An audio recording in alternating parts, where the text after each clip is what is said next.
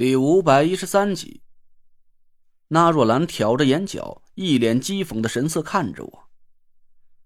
夏雷这，你胆子也忒大了！你以为我不知道？你最近一直都在和苏梅那丫头暗中来往，还跟她学了几手三脚猫的本事。嘿嘿，你不会以为就凭你那点功夫？再加上慧文妹妹，就能打得过人家了。那若兰冷阴阴的盯着我，我心里一个劲儿的暗暗发毛。虽然我自己认为一百零八纸人大阵对付那若兰应该是绰绰有余，但我不得不忌惮楚寒楼还有德福和那若兰一起联手所产生的威力。既然那若兰敢单枪匹马来我家里赴宴，他就肯定准备好了所有的后手。我本来打算的挺好，说服纳若兰和我们三个人的力量去对付楚寒楼和德福。可现在倒好了，此消彼长，变成了他们三个人群殴我和田慧文两个。我心里迅速盘算了一下，我和田慧文对付纳若兰一个人的胜算还是比较大的。可要是楚寒楼和德福也暗藏在我家门外的话，嘿嘿，我说句丧气点的话。我们两口子今天估摸着是要手拉手共赴黄泉了。那师兄，做妹妹的问你句话，还请你看在多年交情的份上，照实回答我。田慧文轻轻开口说道。问完这句话之后，要杀要剐就全凭那师兄拿主意了。那若兰的神色稍缓，脸上露出了一丝笑意。慧文妹妹有话尽管问。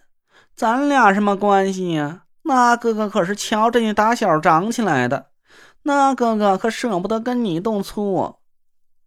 田慧文盯着那若兰的脸说道：“德福在我们公司里建的那个独立账户，是不是在和一个境外的财团进行秘密资金往来？这件事儿到底是他的私下行为，还是你的主使？”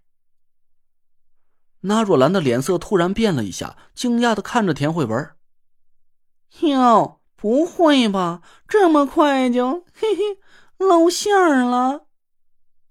我和田慧文对看了一眼，我们俩的脸色都很难看。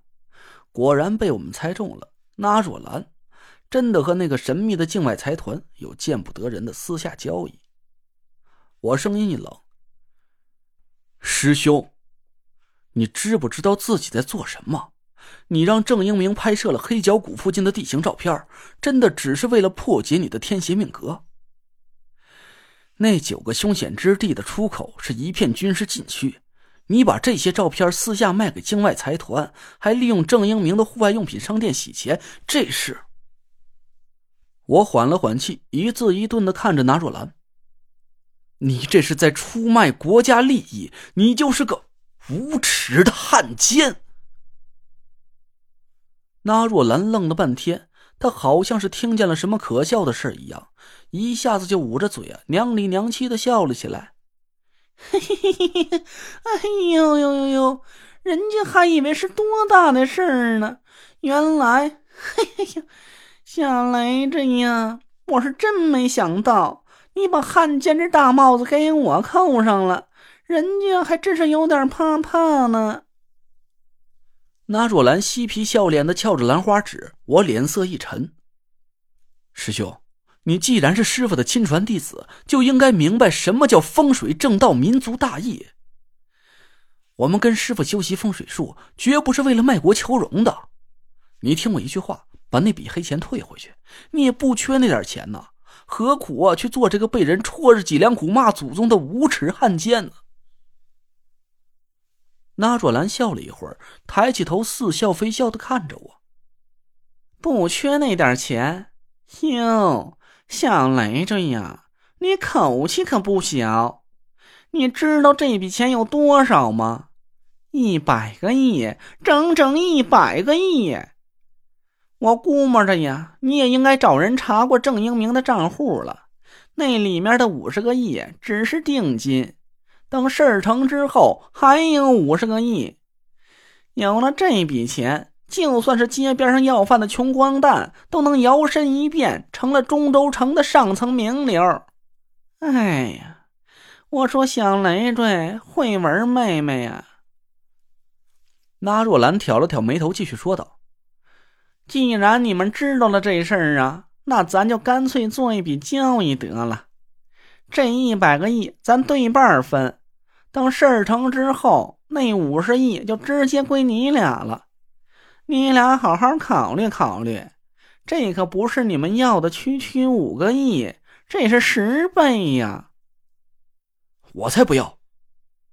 我和田慧文异口同声的吼了起来，那若兰咧了咧嘴，脸色又阴沉了下来。不识好歹，不要拉倒！那是一百个亿，嘿嘿，人家可就不打算分给你俩了。我叹了口气，又劝了那若兰几句：“师兄，收手吧！你要是在乎这笔钱，这样好吧，你最近给田慧文公司拉了很多赚钱的业务。”我们把这些钱都给你，你就不要和那个境外财团再有什么来往了。那若兰撇了撇嘴说：“嘿，完了，这种事儿啊，一旦走出去第一步，哪儿还有回头路啊？我收手了，警察就会放过我？嘿，你那哥哥可不想在牢里过完下半辈子，那多无聊啊！”我舒舒服服的当我的大少爷，难道不香吗？我想了想说：“只要你答应我收手不干，把那笔黑钱退回去，我……”那若兰嘻嘻的看着我，我咬了咬牙：“我来想办法把你送出中州，出国也行。我会想办法把这件事全都赖到德福头上，让他替你扛了这个罪名。我知道这么做是违法的，可是……嘿嘿嘿。”那若兰讥讽的笑了笑，得了，人家要是想跑路，还用得着你？嘿嘿，还真把自己当根葱了。可谁拿你蘸酱啊？我尴尬了半天。那若兰说的真没错，以他的本事，想要跑路的话，还真用不着我去帮忙。我急了眼了，口气也焦躁了起来。你就说吧，这话你到底听是不听？你要想清楚。要是你再执迷不悟，我就不帮你去寻找破解天邪命格的秘密了。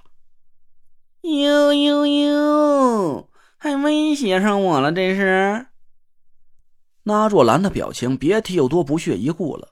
她撩起一摆翘着二郎腿，冷眼斜着我：“夏雷着呀，你不会认为自己的本事比楚寒楼还大吧？就你能帮我解开天邪命格，他就不能了？”嘿，没了鸡蛋还做不成槽子糕了，你还别拿自己呀当那块特殊材料。我的耐心一点一点的被纳若兰磨了个精光，我紧盯着纳若兰，又问了他一句：“我最后问你一遍，收不收手？”纳若兰毫不惧色，满脸都是嘲讽的神色。人家要是不答应，你能怎么着啊？我和田慧文对看了一眼，他坚定的朝我点点头，走到了我的身边。田慧文双手一晃，手里多了一大把银光闪闪的符箓。那若兰连身子都没动，只是从牙缝里嗤笑了一声。我咬了咬牙，把竹哨从兜里掏了出来。